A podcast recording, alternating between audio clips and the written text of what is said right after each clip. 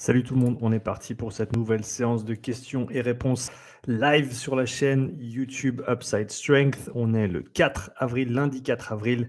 Il est 11h du matin au cas où tu euh, regardes cet enregistrement plus tard ou tu l'écoutes euh, plus tard sur ma chaîne de podcast. Donc bienvenue dans cette nouvelle édition. On va parler de plein de choses chouettes aujourd'hui. Comme d'habitude, je vais prendre les 10 questions à la suite qui sont dans le formulaire de questions. Si tu as des questions, si tu souhaites que j'y réponde pendant ces séances de questions-réponses, je t'invite à aller dans la description. Il y a un lien vers un formulaire. Tu peux simplement entrer ton nom et ta question dans ce formulaire et euh, j'y répondrai par la suite dans une des futures éditions euh, de ces séances questions et réponses. Comme d'habitude, merci à tous ceux qui me rejoignent ce matin. Merci à tous ceux qui ont posé des questions, soit qui vont être euh, répondues aujourd'hui, soit qui seront répondues à l'avenir parce qu'il y en avait quelques-unes en, plus. Donc, je crois qu'on est bientôt à, 10 questions de plus après ces 10 d'aujourd'hui. Donc, euh, la, prochaine séance de questions-réponses ne saurait tarder, euh, soit en fin de semaine cette semaine, soit la semaine prochaine. J'essaye d'en faire une par semaine. Euh, donc, on va y aller comme ça. Les sujets d'aujourd'hui, on va parler pas mal de zone 2 dans plusieurs contextes, des entraînements, sauna, récupération. On va parler d'oxydation des graisses. On va parler euh, d'un outil qui s'appelle Airwave. On va parler de musique et de fréquence cardiaque, rameur et vélo en cross-training, lactate et acide lactique. EP2I pour l'endurance, un concept que je ne connaissais pas, donc j'ai dû rechercher un petit peu et que, et que je, je, checkerai aussi en direct pendant que je fais ce live pour apporter, je l'espère, quelques réponses, ou en tout cas ma perspective malgré le peu de, connaissances que j'ai sur le sujet.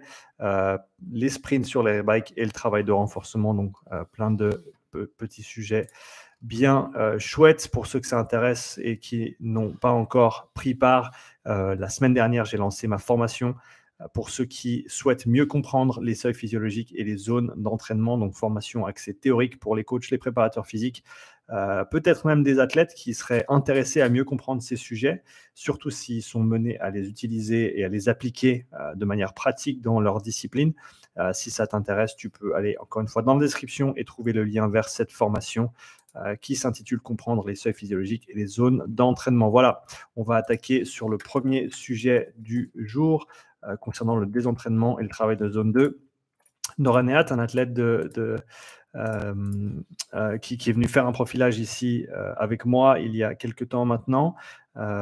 toujours cool de, voir tes questions, Noranéat. Donc, salut Sean, une fois qu'on a mis en pratique la routine entraînement à majorité zone 2 plus les entraînements dans les zones 3, 4, 5 depuis plusieurs mois. Si on ne s'entraîne plus en zone 2 pendant un certain temps, par exemple 4 jours, est-ce qu'on perd le bénéfice de la zone 2 Et si oui, c'est au bout de combien de jours ou semaines? Merci beaucoup. Alors, 4 jours, non, tu vas pas perdre euh, tes effets d'entraînement. à savoir que faut, toujours penser à quelles sont les, adaptations qu'on recherche avec euh, les différents types de, zones ou de, différents types de stimuli et de travail qu'on effectue. Donc, si on parle de zone 2, c'est un, travail qui va être euh, à la fois, si on ose utiliser le terme fonctionnel encore, ça va être des adaptations qui vont être à la fois fonctionnelles et structurelles. Pourquoi structurel? Parce qu'on va avoir un développement au niveau du réseau mitochondrial, euh, du réseau capillaire, de la vascularité, de la capacité euh, vasodilatoire. Euh, et donc, on a aussi, bien sûr, tout ce qui est de l'oxydation des graisses. donc, il y a le côté enzymatique aussi, le développement de certaines enzymes et de, la quantité d'enzymes disponibles pour ces différents processus énergétiques. Donc, on a à la fois des, adaptations structurelles et fonctionnelles. À ma connaissance, les adaptations structurelles, euh, elles durent beaucoup plus longtemps, d'accord Elles perdurent dans le temps. C'est comme quand tu gagnes en masse musculaire, eh ben, c'est une adaptation qui va durer, euh, qui va durer dans le temps. Euh, alors, pas pour toujours, bien sûr, on perd la masse musculaire si on ne l'utilise pas, mais d'une manière générale, on, va, on va maintenir une grande partie de cette masse musculaire, même si on ne s'entraîne pas beaucoup. En tout cas, il n'y a pas besoin de beaucoup pour maintenance. Mais ici, sur le travail de zone 2, je n'ai pas les chiffres en tête malheureusement, pour euh, la vitesse à laquelle tu perdrais potentiellement ces adaptations. Euh, la, perte totale, le désentraînement, à, savoir que plus tu es entraîné et plus le désentraînement s'effectue rapidement ou, prend place rapidement. Donc, euh, si tu évolues à un haut niveau, que tu as un très haut volume d'entraînement et des très grandes capacités déjà, eh ben, c'est clair que ces, ces, capacités vont se dégrader plus rapidement que si tu as un niveau qui est plus bas. Maintenant, euh, ça ne veut pas dire que ça va tout disparaître rapidement et que tu ne pourras plus les rattraper, non. En général, d'après ce que je comprends, euh, les personnes plus entraînées, elles vont se désentraîner plus vite, mais elles vont ensuite maintenir, un, on va dire, un seuil de maintenance qui sera beaucoup plus haut qu'une personne non entraînée ou une personne lambda. Et ensuite, le réentraînement se fera plus rapidement également. Euh, cela étant dit, pour revenir à ta question de manière un peu plus précise, quatre jours, tu ne vas pas perdre d'adaptation à proprement parler tu vas, euh, je pense qu'à partir, à partir de 10 jours, 2 semaines, là, tu commences à avoir euh, de, d'inactivité. Hein. Là, tu commences à avoir un, désentraînement euh, un petit peu plus conséquent. Mais si tu continues à t'entraîner, simplement que tu fais pas ou beaucoup moins de zone 2, tu vas pas perdre tes adaptations. Euh, ce que j'ai vu de manière pratique, c'est que quand quelqu'un fait du travail d'endurance euh, fondamentale, fait son travail de zone 2, d'accumulation de volume sur une certaine période de plusieurs semaines, voire plusieurs mois, si ensuite tu arrêtes complètement ce genre de travail, ça va prendre, euh, bah, ça dépend bien sûr de, de, ce que tu as fait en amont, mais tu vas pouvoir garder, on va dire, ces qualités d'endurance pendant euh, un certain temps, pendant certainement plusieurs mois. Euh, donc, par exemple, quand tu vas faire tes compétitions, etc. Cela étant dit, euh, tu vas à un moment donné arriver au stade où tu sentiras le manque d'endurance, le manque de récupération, et ça viendra très certainement de, du fait que tu n'as plus fait de zone 2 depuis plusieurs mois et que tu as fait beaucoup de travail de haute intensité. Donc, euh, je pense qu'il ne faut pas le voir en isolation, c'est-à-dire que si pendant un certain temps, tu, fais un petit peu moins de zone 2 parce que tu as tes compétitions, euh, ce n'est pas grave. Euh, l'idée, c'est simplement de se dire comment est-ce que je peux optimiser ma planification sur le long terme pour que en fin de saison, ou en tout cas sur les courses qui m'importent le plus, sur les compétitions qui m'importent le plus, je puisse être en top forme. C'est ça le plus important. Donc, non, si tu t'entraînes plus en zone 2 pendant 4 jours, ça va pas faire quoi que ce soit à ta condition physique. C'est peut-être même nécessaire.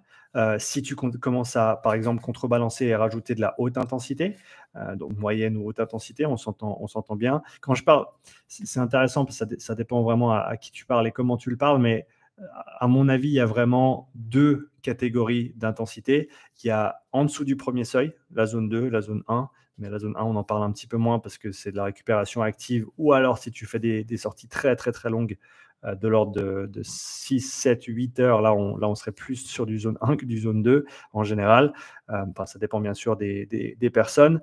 Euh, donc la première catégorie qui est vraiment en dessous de ce premier seuil, la deuxième catégorie qui est tout ce qui est en dessus du premier seuil, donc zone 3 5, 6, 7.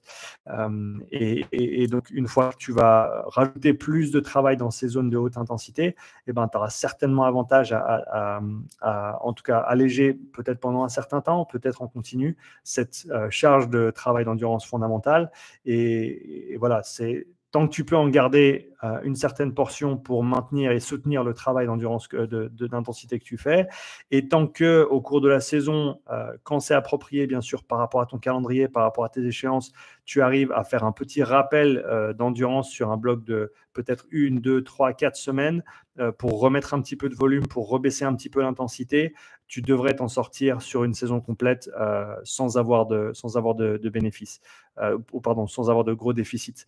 donc voilà, je pense qu'il ne faut pas trop s'en faire sur quelques jours et, et, et, surtout si c'est toujours contrebalancé avec de l'entraînement, même si ce n'est pas de la zone 2, tu vas bien sûr maintenir ces qualités pendant, pendant très longtemps. donc ça, c'était notre première question du jour. Deuxième question, on part sur l'oxydation des lipides, l'oxydation des graisses. Question de Manon. Bonjour Sean, tout d'abord merci pour le contenu qualitatif que tu proposes. Je t'en prie Manon, c'est un plaisir. J'aurais une question sur les filières énergétiques. Je me questionne sur le shift lipide-glucides, notamment sur le fait que les femmes semblent oxyder davantage de lipides que les hommes, qui passent plus rapidement donc sur une consommation des glucides. As-tu une hypothèse sur le pourquoi de la chose? Je n'ai pas encore écouté tous les épisodes, peut-être que la réponse se trouve euh, dans l'un d'entre eux. Je ne pense pas parce que je ne crois pas avoir parlé de ce sujet précédemment. Euh, et je serais ravi de l'écouter si c'est le cas. Merci pour ta réponse. Hâte de tester l'académie.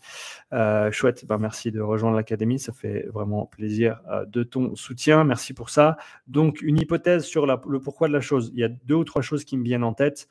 Déjà, je pense qu'il y a, a une qualité, on va dire, au niveau des, profils de fibres musculaires qui, euh, on le sait, les, femmes en général euh, vont avoir un, profil plus type 1. donc plus endurante et avec moins de fibres de, type 2A, 2X. Euh, et, ça, ça se transcrit par une meilleure endurance relative et une, moins, une puissance et une force moins relative, moins importante par rapport au profil général.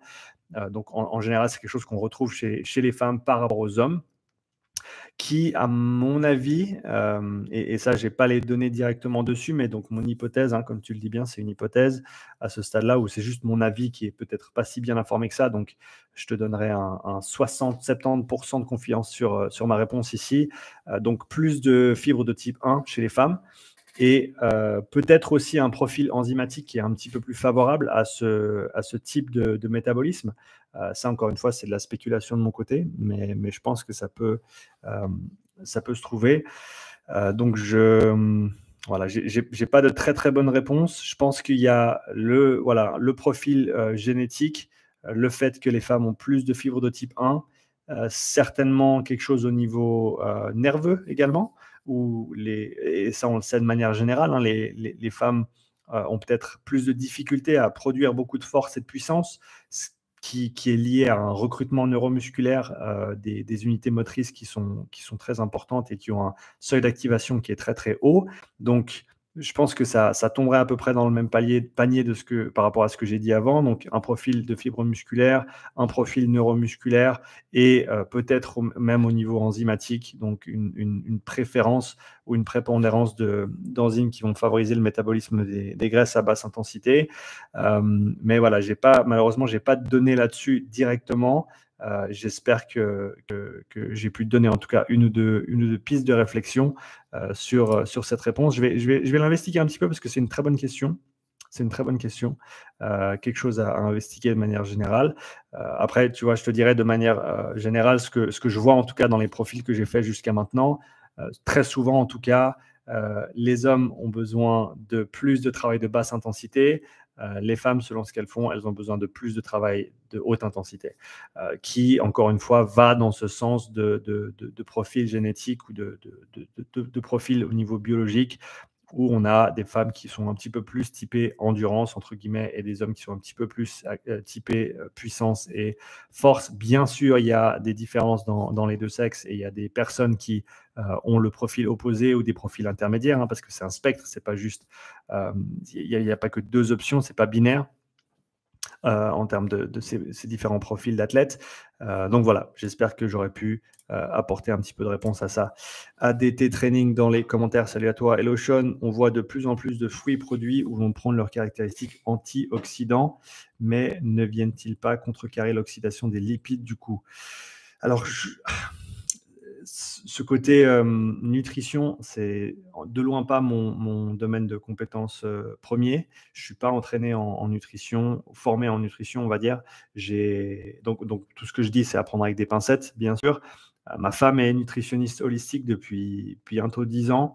elle a donné, elle a, donné des, cours, des formations là-dedans également. Donc, je baigne dedans, je, comprends bien, mais je suis vraiment pas à la pointe de la chose non plus. Côté antioxydant, je ne sais pas, je pense pas que ce soit lié euh, à la phosphorylation oxydative.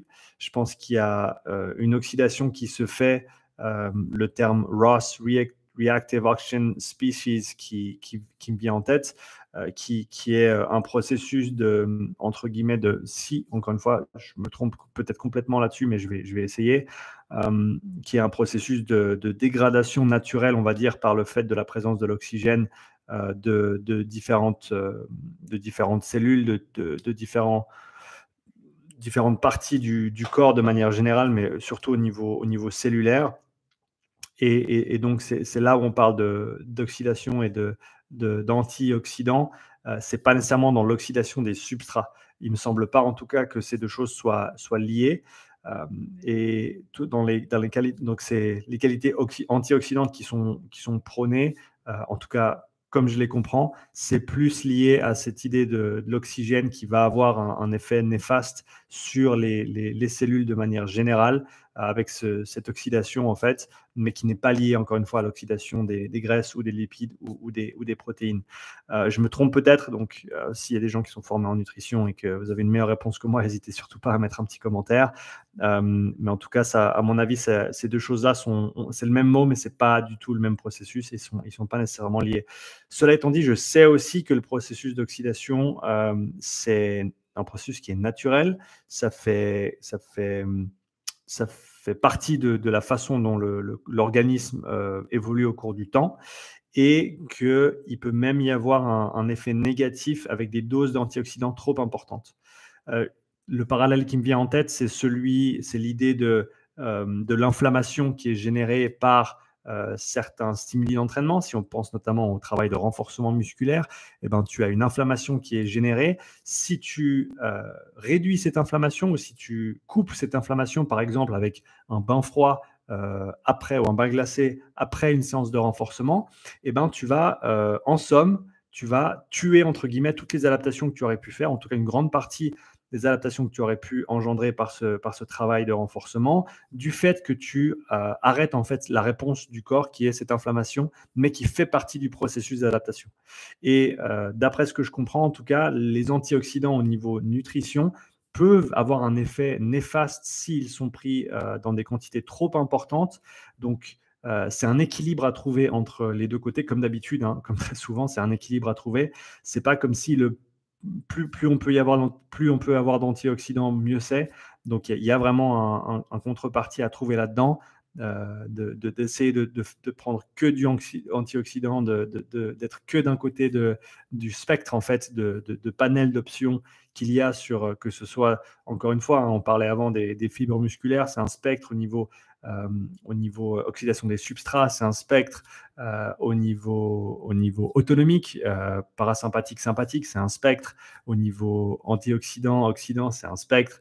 Donc, voilà, quand on essaie de pousser trop loin d'un seul côté, à mon avis, c'est jamais une très bonne idée, sauf, sauf la seule absolue, en tout cas, que, que, je connaisse dans l'entraînement et dans la santé, c'est que plus de sommeil, c'est toujours mieux. Il y a, en tout cas, à part, à part des cas extrêmement euh, marginaux. Quand, si, tu, dors plus, c'est toujours euh, un positif. Euh, donc à, réfléchir là-dessus. Mais voilà, pour revenir à ta question, euh, antioxydant, à mon avis, ça n'a rien à voir avec l'oxydation des substrats. Mais encore une fois, 40 à 50% de, de, confiance sur cette réponse, simplement parce que je ne suis pas assez éduqué en la matière pour avoir, euh, pour avoir un avis qui soit euh, vraiment bien, euh, bien organisé. On va parler ensuite d'un outil qui s'appelle le Airwave. Et pour ceux que ça intéresse, j'ai mis le lien vers leur site web et vers leurs recherches, leurs études notamment, des études qui, qui valident son utilité dans la description du podcast. C'est un outil, c'est comme un, bah, je vais lire la question, puis après je, dirai mon avis. Euh, Esteban, salut à toi. Salut Sean, que penses-tu du Airwave, l'espèce de protège-dents? Voilà, c'est comme un protège-dents qu'utilisent de plus en plus les crossfitters pour améliorer leur respiration. Euh, et il m'avait même mis le lien, donc c'est vraiment cool. Et voilà, j'ai mis en, lien les, les, quelques études de validation qui ont été, qui ont été faites euh, avec, avec cet outil. Euh, à voir euh, d'où ça vient. Il semblerait que le monsieur, monsieur Garner ou docteur Garner euh, soit présent dans beaucoup de ces, de ces, différents, de ces différentes études. Donc, parce que bien sûr, il faut toujours se poser la question quand quelqu'un essaye de te vendre un produit, qui est-ce qui a validé, qui est-ce qui a testé le produit? Donc là, il semblerait que le nom, en tout cas Garner, et le nom de John sortent, ressortent assez souvent. Euh, en tout cas plusieurs fois dans ces différentes études. Donc, à voir si ces personnes-là sont liées d'une manière ou d'une autre à l'entreprise. Ça, je pense que c'est toujours quelque chose, euh, une question en tout cas qu'il faut se poser. Après, sur le, sur le fond, euh, donc ils ont, ah, ils ont, plusieurs modèles même. Ils ont un modèle HIT et un modèle endurance. On va voir les, les différences. Mais donc, c'est un protège-dents qui, qui donne une petite ouverture en fait sur l'avant et qui permettrait, d'après d'après les études qu'ils ont publiées. Euh, mais après, je ne veux pas être mauvaise langue non plus, je n'ai pas lu les études, donc euh, si tu si as plus d'infos ou si tu es intéressé, va lire les études. Euh, donc ça, ça, dit que ça va réduire ta respiration, ta fréquence respiratoire de 20%, augmenter ta force augmenter l'endurance musculaire et augmenter la, ou améliorer ou, accélérer la récupération, réduit l'accumulation de cortisol de près de 50%. Donc ça, c'est ce, qui est, ce qui est mis en avant sur le Airwave Heat et sur le Airwave Endurance. est-ce qu'il y a une différence ou est-ce qu'ils ont juste fait deux pages différentes? Ça ne change pas grand-chose. En tout cas, on ne dirait pas. Il y a peut-être une légère différence au niveau de la position, la, forme de l'outil. quoi qu'il arrive, je t'invite à aller voir le lien que j'ai mis dans la description. Et là, ils nous disent, ouais, ça, t'aide à garder les, voies respiratoires ouvertes de l'ordre de 25% de plus, moins de, c'est dommage, ils, disent moins d'acide lactique produit.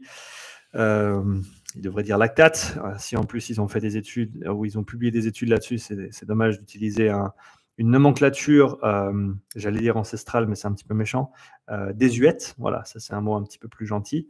Euh, l'acide lactique euh, n'est pas présent dans le corps, mais ça j'en parlerai dans une, euh, dans une des prochaines questions. Et pour une amélioration de la récupération, ok, donc voilà, il y a, c'est comme un protège-dents qui te permettrait de mieux respirer. Alors, je connais un athlète qui l'utilise et qui m'en a dit de bonnes choses. Et sur le, sur le fond, il semblerait que dans un contexte CrossFit, en tout cas, ça, peut me sembler pertinent, surtout dans le sens où tu as peut-être des fois des grosses barres à, lever et tu es quand même essoufflé. Et donc, pouvoir quand même garder ta mâchoire bien fermée et avec en plus de ça ben, un protège-dents sur lequel mordre, on va dire, chose qui est très très commune. Tu regardes chez les strongman, tu regardes chez les, powerlifters, c'est quelque chose qui se fait. Mais si en plus de ça, le protège-dents, il te permet de mieux respirer, euh, par la façon dont il, oriente euh, ta mâchoire, garder un petit peu d'espace entre les dents. Potentiellement, d'après ce que j'ai compris, il y a quelque chose au niveau du placement de la langue aussi qui favoriserait le flux d'air. Euh, on connaît l'importance de la respiration de manière générale dans la performance et, j'en parlerai bien sûr avec beaucoup plus de détails dans la formation que je vais créer dans les prochains mois c'est quelque chose que c'est la prochaine formation que je vais, que je vais créer. Je vais d'abord traduire celle que j'ai faite sur les seuils et les, les zones d'entraînement en, anglais. Euh, et ensuite, je vais m'atteler à la, la, la, formation qui s'intitulera Le système respiratoire dans la performance sportive et qui parlera de la structure de la, du système respiratoire, des fonctions du système respiratoire, des limitations qu'il peut y avoir au niveau performance sportive et des différentes méthodes d'entraînement sur le système respiratoire. Donc cela va sans dire que j'achèterai cet outil dans le processus de création de cette formation pour le tester parce que je vais vraiment mettre en avant tous les outils qui sont disponibles. Je vais les tester moi-même et, faire une revue euh, complète de ces, de ces outils euh, pour en donner mon avis par rapport à leur effet sur, leurs effets sur la performance au niveau respiratoire. donc voilà, j'ai malheureusement pas beaucoup plus d'informations sur ce Airwave. Ça me paraît intéressant comme idée. à voir après au niveau pratique si ça convient à tout le monde. Je mon hypothèse serait que ça va plaire à certains et déplaire à d'autres. Mais que si ça t'aide à mieux respirer pendant un effort de haute intensité ou si tu sens simplement que c'est euh, plaisant d'avoir ça dans la bouche quand tu, euh, performes tes WOD, euh, je pense que ça peut être intéressant. En plus, c'est pas quelque chose qui va non plus casser la tirelire. On parle d'une cinquantaine de francs pour l'unité. je crois qu'il y en a même deux dans ce pack d'endurance. Euh, mais je crois que l'unité unique en, version hit était à 40 dollars.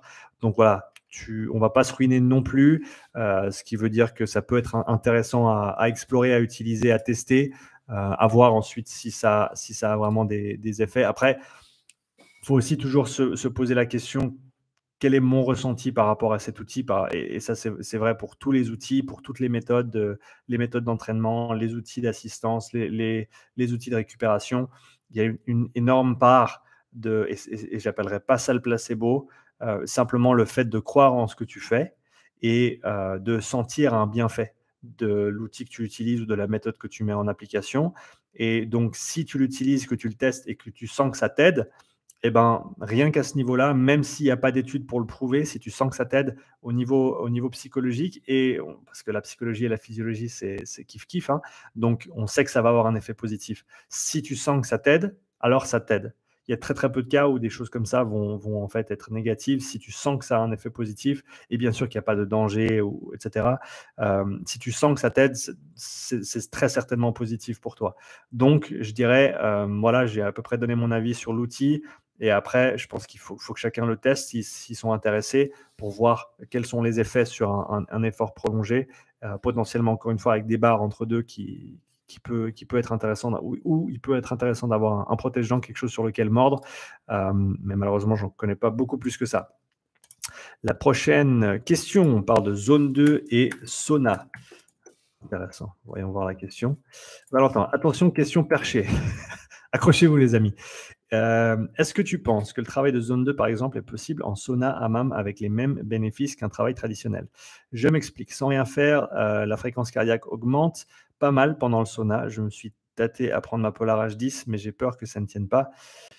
Je ne veux pas te dire d'aller l'utiliser dans le sauna et puis qu'elle te lâche. Donc j'ai regardé sur le site de Polar et peut-être dans les questions-réponses pour voir si jusqu'à quelle température elle, elle tient je pense que ça devrait passer, mais ne, me fais pas confiance, va, va, creuser pour voir si c'est le cas ou pas.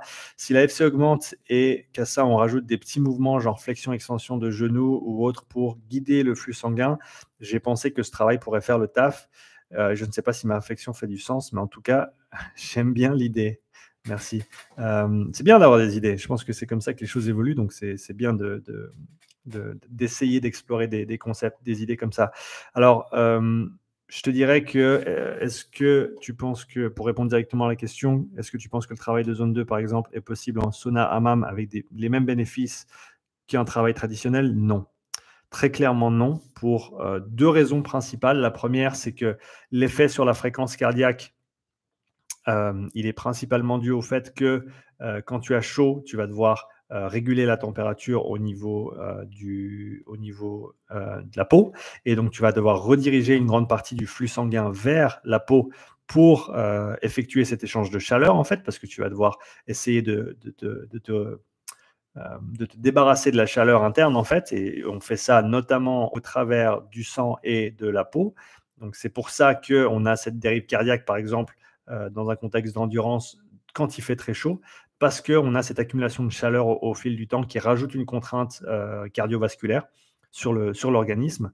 Sur euh, mais, mais on n'a pas en fait de travail au niveau musculaire. Quand tu es assis dans un sauna, même si tu fais des petits mouvements, tu vas pas avoir euh, ce flux constant de sang au niveau des, au niveau des, de la vasculature, au niveau des capillaires, au niveau de l'alimentation des fibres musculaires, parce que c'est ça en fait qu'on entraîne avec cette zone 2, euh, entre autres, hein, mais, mais, si on parle pas au niveau central, mais au niveau périphérique, c'est ce développement capillaire, ce développement vasculaire, cette capacité vasodilatoire, et ensuite cette oxydation des différents substrats énergétiques qui en fait ne prend pas vraiment place ou, dans une bien moindre mesure euh, quand tu es assis dans un sauna ou dans un hammam. Euh, donc c'est une, une, chouette idée, c'est une riche idée, comme pour, ceux qui, connaissent la référence. c'est une riche idée, mais malheureusement, malheureusement, ça ne tient pas pour les raisons que j'ai énoncées. Donc. Euh, mais Valentin, merci malgré tout pour ta question. Prochaine question, zone 2 et récupération. Comme d'habitude, je vais faire mes petites notes euh, entre deux. Valentin, non, pardon, Vincent, faire de la zone 2 sur son jour de récup, bonne idée pour la récupération ou est-il préférable de garder un vrai jour de repos par semaine? Encore merci pour tout ton contenu. Je t'en prie, Vincent. Faire de la zone 2 sur son jour de de récup bonne idée ou pas? Non, mauvaise idée. Je m'explique. Si tu prends un jour de repos, tu prends un jour de repos. Tu vas faire autre chose, tu vas pas t'entraîner. Peut-être tu vas marcher. Euh, peut-être si tu es un cycliste et que tu ne peux pas vivre sans ton vélo, peut-être tu vas faire une zone 1. Mais honnêtement, si tu es obligé de faire une zone 1 sur ton seul jour de repos de la semaine parce que tu ne peux pas ne pas t'entraîner, euh, c'est peut-être un petit peu méchant, ce que je vais dire là, mais je pense que ce soit même pas trop loin. Euh, va parler à un psychologiste du sport ou une psychologiste du sport, psychologue pardon du sport. Va parler à un ou une psychologue du sport, parce que euh, le repos, c'est là où les adaptations se, font. D'accord?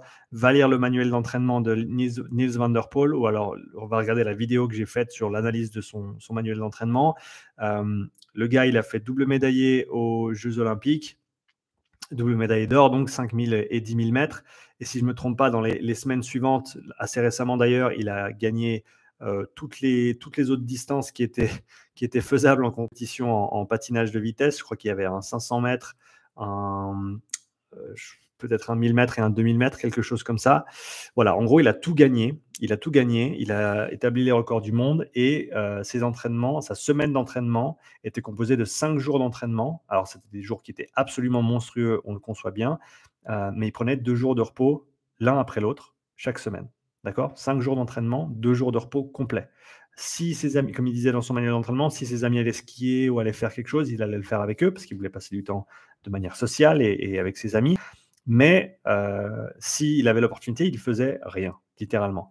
Et euh, il sentait que ça lui permettait le lundi de revenir pied au plancher et de repartir et euh, d'être frais pour le travail qu'il avait effectué.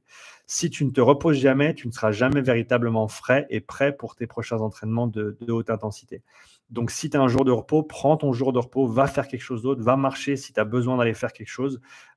mais je pense que le problème de vouloir et de devoir s'entraîner tous les jours, c'est un gros problème. Je pense que c'est vraiment pas un, aspect positif. Je pense vraiment qu'on aurait tous à y gagner à mieux polariser nos entraînements. Et je ne veux pas dire entraînement polarisé euh, zone 2 et zone 5. Je veux dire polarisé en matière de, il y a des, les jours où je m'entraîne, je m'entraîne. Et les jours où je fais rien, je fais rien. Polarisé de ce côté-là. Donc vraiment avoir une grosse différence entre euh, les efforts que tu mets dans tes entraînements euh, et mettre le même effort, mais dans l'autre sens, sur tes jours de récupération pour véritablement récupérer, véritablement récupérer et ensuite repartir, bénéficier de tes entraînements, pouvoir te donner à 100% et euh, encore une fois en retirer tout ce qu'on essaye d'en retirer. Donc je pense vraiment qu'une zone 2, tu la planifies dans ta semaine, mais ce n'est pas sur un jour de repos. Sur un jour de repos, tu prends un jour de repos. Sinon, tu, vas, à mon avis, tu vas dans le mur. Prochaine question euh, de Mika. On parle de musique et de fréquence cardiaque. La musique influence-t-elle la fréquence cardiaque? Je sais qu'elle peut influencer la cadence si on se laisse emporter et que nous n'en avons pas conscience. Lien avec notamment un entraînement en zone 2. Merci.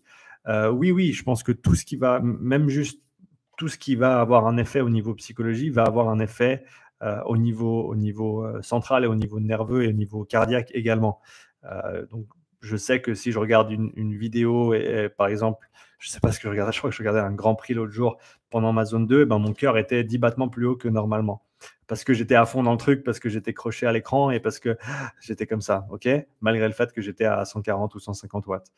donc oui, bien sûr, tout ce que tu, tout ce que tu, tous les stimuli externes euh, surtout ceux qui vont avoir un effet sur euh, le, mot que j'ai en français, euh, en anglais, c'est arousal, c'est tout ce qui va pouvoir t'exciter au niveau, au niveau nerveux, au niveau, au niveau cognitif, eh ben, ça va avoir un effet sur cette fréquence cardiaque. Comme on le sait, hein, au niveau autonomique, donc si on, tu, tu, fais une respiration lente et profonde, eh ben, tu vas avoir un effet avec une baisse de la fréquence cardiaque, donc dans l'autre sens. Donc oui, la musique, elle va influencer la fréquence cardiaque. Une conversation va influencer la fréquence cardiaque pour, pour d'autres raisons, notamment le, le fait qu'une conversation entrave une respiration euh, optimale, on va dire. Euh, mais tu devrais quand même pouvoir le faire en zone 2. La musique va avoir un effet. Si tu regardes un film, ça va avoir un effet. Si ta tête est trop pleine de choses et tu n'arrives pas à t'en défaire, ça va avoir un effet aussi. Euh, donc voilà, ma réponse serait oui. Donc je pense qu'il y a des situations, il y a des situations où j'aime bien mettre de la musique. Quand je vais me mettre dans le dur, par exemple, j'aime bien avoir quelque chose dans les oreilles. Mais là, je me soucierais un petit peu moins de l'effet que ça peut avoir sur la fréquence cardiaque parce que je suis juste en train de me focaliser sur essayer de terminer mon intervalle ou terminer ma séance. Sur la zone 2, personnellement en tout cas, la musique de temps en temps et c'est assez calme quand j'écoute de la musique en zone 2. Euh, sinon, je regarde, je regarde un film, je regarde une vidéo, un interview quelque chose comme ça. Donc voilà, Mika, j'espère que j'ai pu répondre à ta question. On passe sur la prochaine. Il nous reste quatre questions. Si tu as des questions, si tu es là en live, n'hésite pas à me laisser un petit commentaire. Euh, et, euh, j'y répondrai volontiers. Adeline demande euh, pour un cycliste, s'il fait son travail en zone 2 sur rameur pendant l'hiver, est-ce que les adaptations cardiaques, vasculaires, densité des mitochondries, etc., qu'il va obtenir seront bénéfiques pour sa saison vélo derrière ou faut-il absolument rester spécifique sur vélo? Je pense que la spécificité, elle a sa place, bien sûr, et elle a son importance comme on la connaît dans la préparation physique, mais je pense aussi que le travail général, et ça j'en ai parlé un petit peu plus ces dernières semaines, euh, je pense que le travail général, il est aussi sous-apprécié. Et je pense que c'est un très très bon moyen de varier un petit peu les stimuli et de faire en sorte que euh, peut-être tu reviennes bien frais ou bien fraîche sur ton vélo quand c'est le moment de vraiment remettre le pied à l'étrier. Et bien, sûr, ça n'a pas besoin d'être binaire non plus. Hein. Tu peux avoir un, début de, reprise en pré-saison où tu vas faire les deux et peut-être une proportion plus importante même de, de rameurs ou de course à pied pendant un certain temps. Et tu vas progressivement augmenter ton volume de vélo. Et si le travail est bien calibré en zone 2 euh, sur le rameur ou en, course à pied ou sur d'autres modalités, il va avoir un transfert sur le, sur le vélo. De combien exactement ben, Ce sera toujours difficile à dire.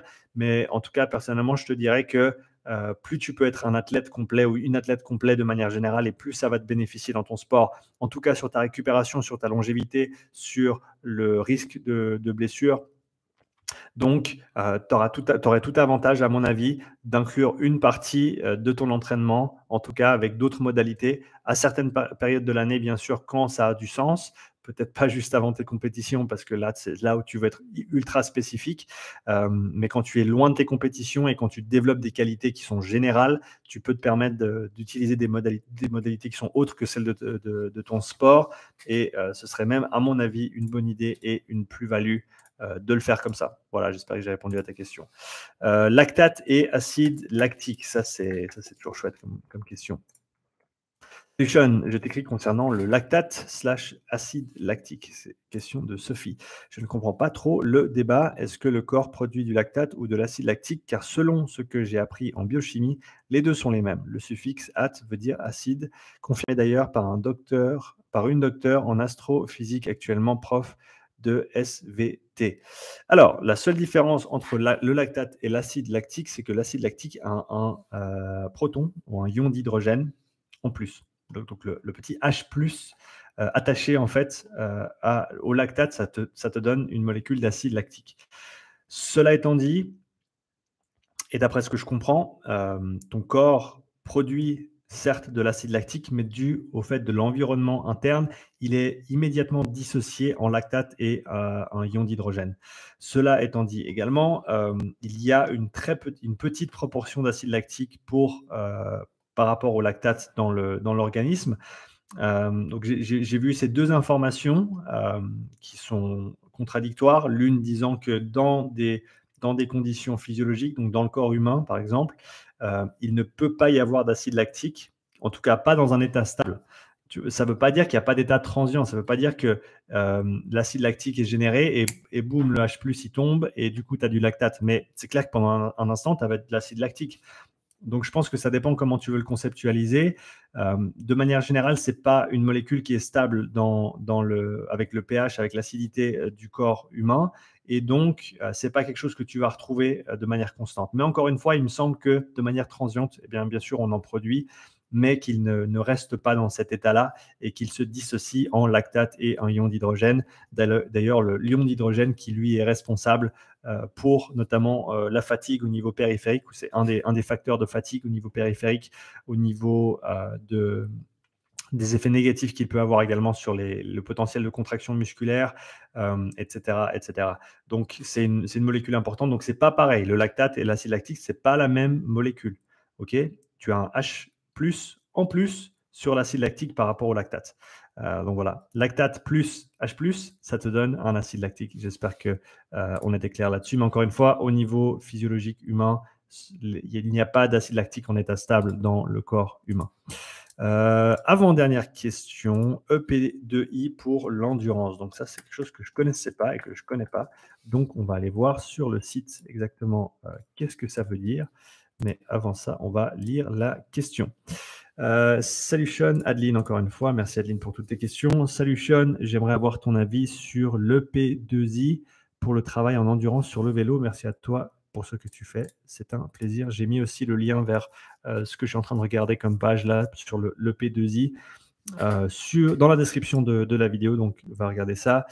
le titre, c'est EP2I, la nouvelle méthode d'entraînement trail révolutionnaire. C'est sur le site utrail.com du 10 mai 2021. si on vous dit que vous pouvez vous entraîner 30 minutes seulement au lieu de 2h30 et obtenir les mêmes résultats, on vous vend du rêve là, c'est très sérieux. D'accord, donc en gros, il, semblerait que cette méthode inventée par le docteur Gibala, qui nous promet, étude à l'appui, de développer son endurance 4 à 5 fois plus rapidement qu'une séance normale. C'est toujours. Euh, ça, me, met toujours. Il y a toujours des alarmes qui, montent dans ma tête quand on nous dit qu'on peut faire les choses 5 fois plus vite. Euh, sans même continuer à lire l'article, je vais, je vais continuer à le lire et je vais donner mon avis sur les détails. Sans même continuer à lire l'article, euh, je te dirais que simplement de manière empirique, si personne fait ce genre de travail à haut niveau et que tout le monde préconise du travail de, haut volume et de basse intensité en zone 2 notamment, euh, c'est pour une très très bonne raison. Et que s'il y avait un moyen de le faire 4 euh, à 5 fois plus vite, eh ben, tout le monde le ferait.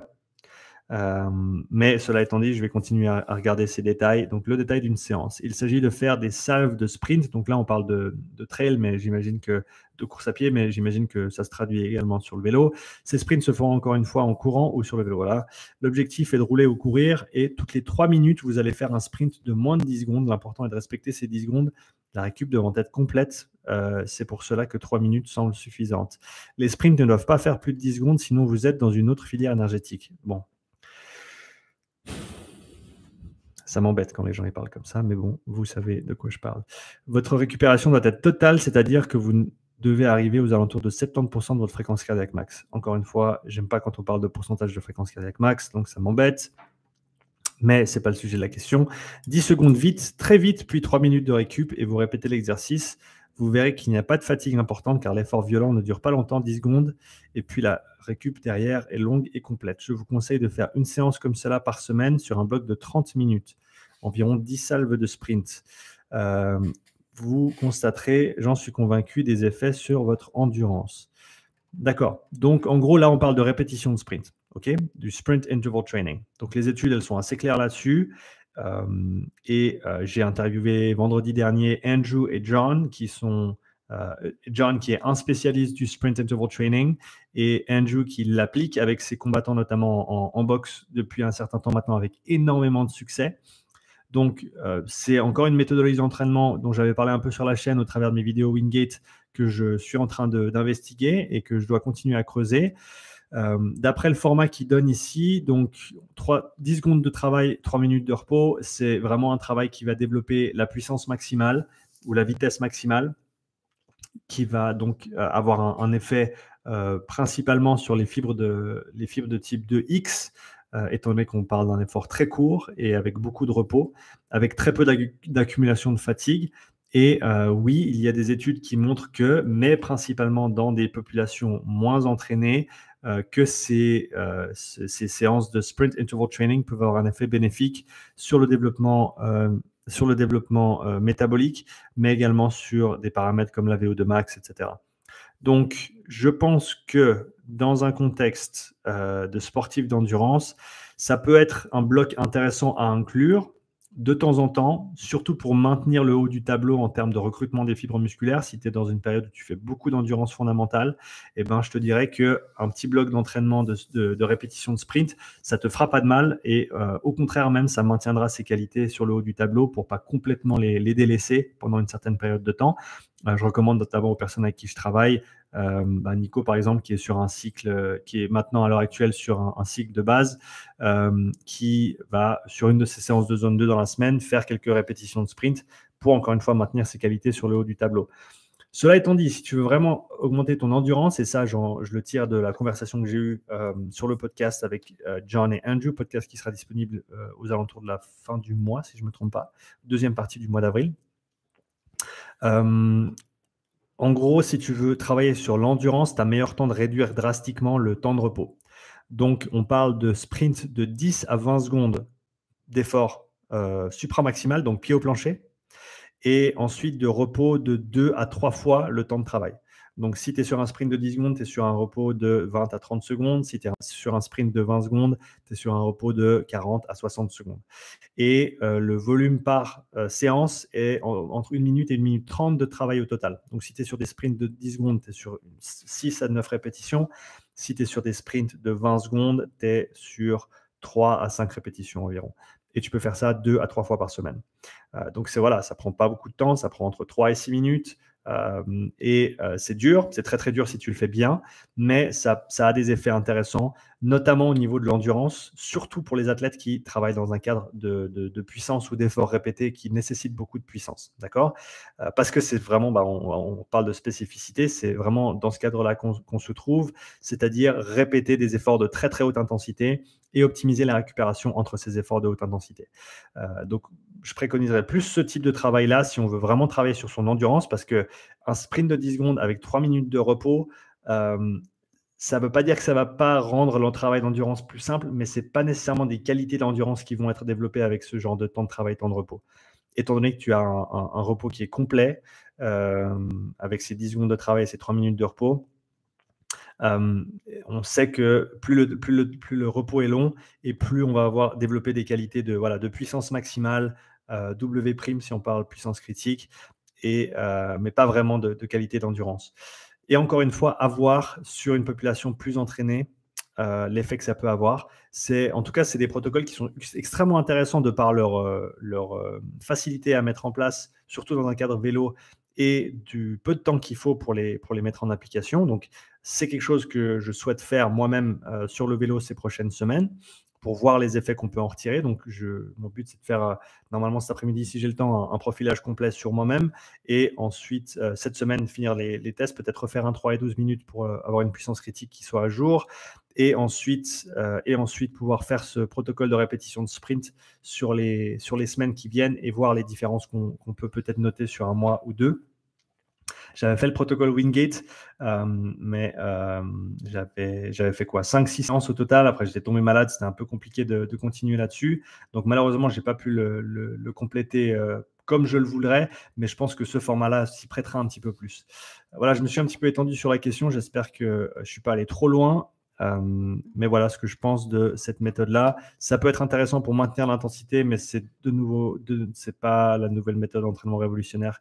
Euh, c'est simplement du sprint interval training et euh, ça peut être bénéfique pour certaines personnes à certains moments de l'année, euh, mais c'est de loin pas, de loin pas la recette magique. Voilà, Adeline, merci pour ta question. J'ai une petite question dans les commentaires. Dario, salut. Connais-tu des offres de stage en préparation physique en Suisse, en structure pro, semi-pro pour des M2 en préparation physique de Lyon 1 euh, Bonne question, malheureusement pas. Je n'ai pas de contact à l'heure actuelle dans, ces domaines-là. Euh, je te dirais d'aller poster sur LinkedIn. Si tu n'as pas encore commencé à développer ton réseau là-bas, il y a beaucoup de préparateurs physiques et de, de staff de club qui, sont sur LinkedIn et euh, je vois beaucoup en tout cas de, de, CV et d'offres qui, passent là-dessus. Donc je te dirais, euh, va voir sur LinkedIn et puis n'hésite pas à, euh, à, demander à ton réseau de, partager tes, tes recherches pour essayer de te mettre en contact avec quelqu'un. On arrive sur la dernière question. Dernière question du jour, sauf si j'en vois encore une dans les commentaires. Euh, je la, euh, j'y répondrai bien sûr. Valentin, encore une question de Valentin, si c'est le même. Hello, est-ce que d'après toi, l'entraînement à intensité élevée, par exemple, sur assaut de bike peut remplacer un travail avec charge? Je n'ai pas cherché, mais d'un point de vue puissance développée, si je mets un gars pendant un mois avec du travail 10-20 secondes d'intensité quasi maximale sur assaut et un autre qu'avec charge lourde, et qu'un mois plus tard, je l'ai fait changer de modalité, celui de l'assaut passe aux charges lourdes. Est-ce que tu penses que leurs capacités seront identiques ou presque malgré euh, qu'il n'a fait qu'une des deux modalités? J'espère que c'est compréhensible parce que je me suis fait mal à la tête. Personnellement, j'ai déjà ma petite idée. Mais ton avis m'intéresse, merci.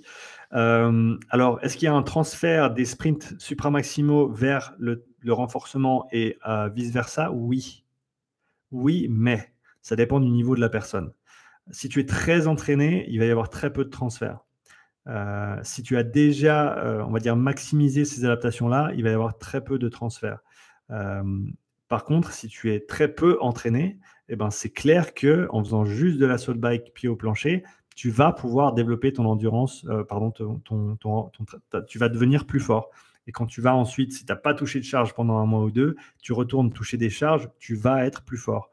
ça, c'est clair. Mais encore une fois, c'est si tu as un niveau d'entraînement qui est très bas. Euh, il y a certainement plus de transferts dans l'autre sens. C'est-à-dire que du travail de renforcement, même pour quelqu'un de bien entraîné, va avoir un effet positif sur les sprints. Le travail de sprint aura, à mon, avis, un effet plus important euh, dans l'autre sens sur une personne moins entraînée. Euh, cela étant dit, je pense que c'est, encore une fois, c'est un axe de travail qui est intéressant, c'est différent. On parle vraiment de puissance, de vélocité maximale. Et, donc, c'est un, des bouts du spectre euh, à développer avec son ou, ses clients ou ses athlètes. Si tu le fais jamais, si tu fais que des charges lourdes et jamais de sprint, à mon avis, il manque un truc dans le programme. Et d'avoir ces efforts supra-maximaux de temps en temps, c'est important simplement pour toucher toutes les qualités physiques, euh, parce que ce n'est pas nécessairement le, exactement le même recrutement que pendant un effort de, de haute intensité avec des charges. Donc, est-ce qu'il y a un transfert? Oui. Mais est-ce que ça va être du 1-1 et est-ce que ça va être la même chose dans un sens et dans l'autre? À mon avis, pas. En tout cas, pas d'après ce que je comprends. Euh, je te donnerai 80% d'intervalle de, confiance euh, sur cette réponse. Voilà, on arrive au bout des 10 questions que j'avais pour cette séance de questions-réponses. Euh, Dario, ok, je ferai des recherches de ce côté. Merci pour ton taf. C'est un plaisir. Merci à tous ceux et celles qui ont participé aux questions. Je te rappelle que si tu souhaites poser tes questions pour une séance à venir, le lien est dans la description de cette vidéo. Donc clique le lien, laisse euh, ta question dans le formulaire euh, qui est mis à disposition euh, pour, pour ce faire. et bien sûr, comme d'habitude, merci d'avoir écouté. Laisse-moi un petit commentaire, un petit like sur la vidéo. N'oublie pas de t'abonner sur la chaîne YouTube si ce n'est pas déjà fait. Et je te dis à tout bientôt pour le prochain live. Allez, belle semaine à toi et puis à plus. Ciao.